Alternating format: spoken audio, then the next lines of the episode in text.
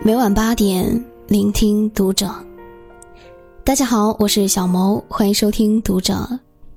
今晚要和大家分享的文章是：人不能太闲。网上曾经有一个问题：废掉一个人最快的方式是什么？有一个回答特别令人动容，那就是让他一直闲着。人生就像齿轮，越转越灵活。闲下来反而容易锈迹斑斑。古语有云：“少年经不得顺境，中年经不得闲静，老年经不得逆境。”闲是福气，太闲却是一场灾难。所以，不要将自己的人生闲置，多为有意义的事情而忙碌，生活才会更充实。正如网友所说。废掉一个人最快的方式就是让他闲着。有点生活常识的人应该都知道，很多东西如果长期不用，放在那闲置太久的话，就不能再用了。对于人而言也是如此。有个初中同学家里拆迁，一下子有了很多钱，换车、换房、换首饰，工作也辞了，一家人天天到处玩。没过几年，因为实在是太闲，妻子迷上了赌博，丈夫迷上了游戏，俩人每日无所事事，很快就把拆迁款败光了。曾经幸福和谐的家庭变得一地鸡毛。人不能太闲，时间一长就容易成瘾，只愿沉溺于眼前的安逸，不愿向前奔跑。闲得太久了，就会被生活扼杀了信心和勇气。对未来充满了恐慌和迷茫，找不到奋斗的目标，最后只会荒废了自己。要知道，人生很长，你现在偷的闲，就是你未来生活中要吃的苦。人生之路不进则退，千万别让闲散侵蚀你的生活，阻挡你前进的道路。有一句话叫“闲人愁多，懒人病多，忙人快活”。人太闲就会胡思乱想，太懒惰就会体弱多病。人总要让自己有点事情做，精神才不会空虚乏味，身体才不会懈怠无力。十年前，一则二十三岁男子活活饿死在家中的新闻引起广泛议论。新闻中的二十三岁青年杨锁，四肢健全，神志正常，活动自如。却整天无所事事，直至饿死家中。他从来不洗衣服，穿脏了就扔掉，再换一件。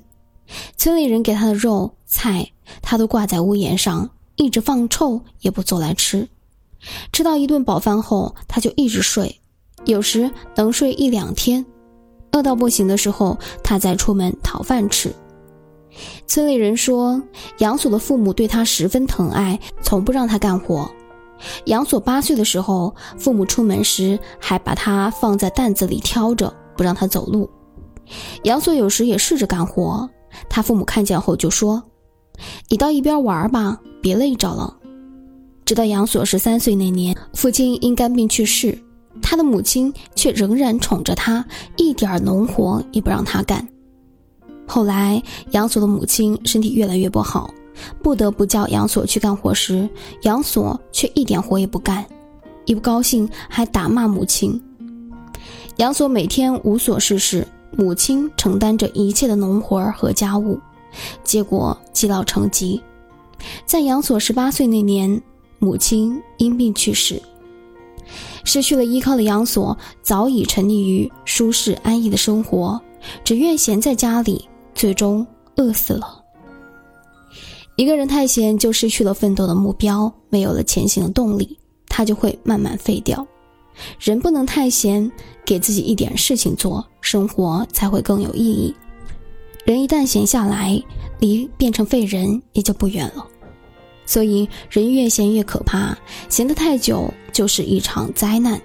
既然拥有岁月，就别轻易浪费，将时间花在有价值的地方，给生活加加油，给人生充充电。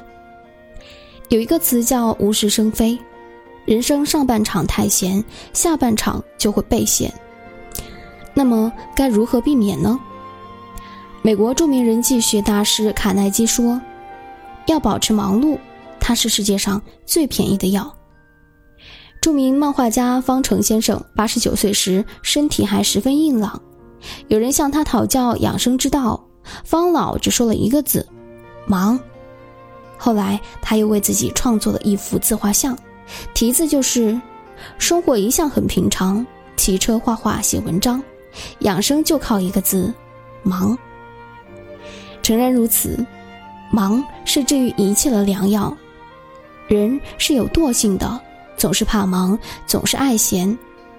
但你若无所事事，生活都是风霜雨雪；你若忙碌自律，生活自会精彩纷呈。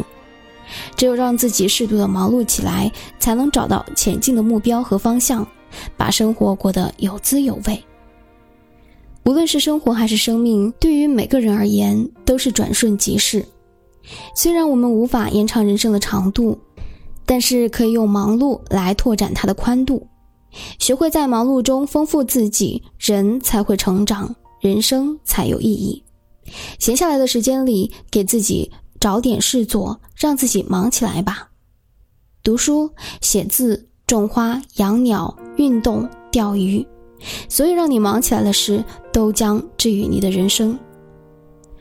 罗曼·罗兰说：“生活中最沉重的负担不是工作。”而是无聊。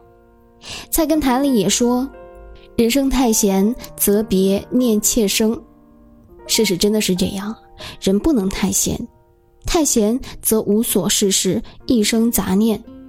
万事皆需有度，只有学会张弛有度的生活，才能活得轻松惬意，看见生活中别样的风景。生活因忙碌而幸福，生命因悠闲而精彩。愿你能闲是人之所忙，忙是人之所闲，把握生命的节奏，活出气象万千的一生。好了，今晚的文章就和大家分享到这儿了，我是小萌，祝大家晚安。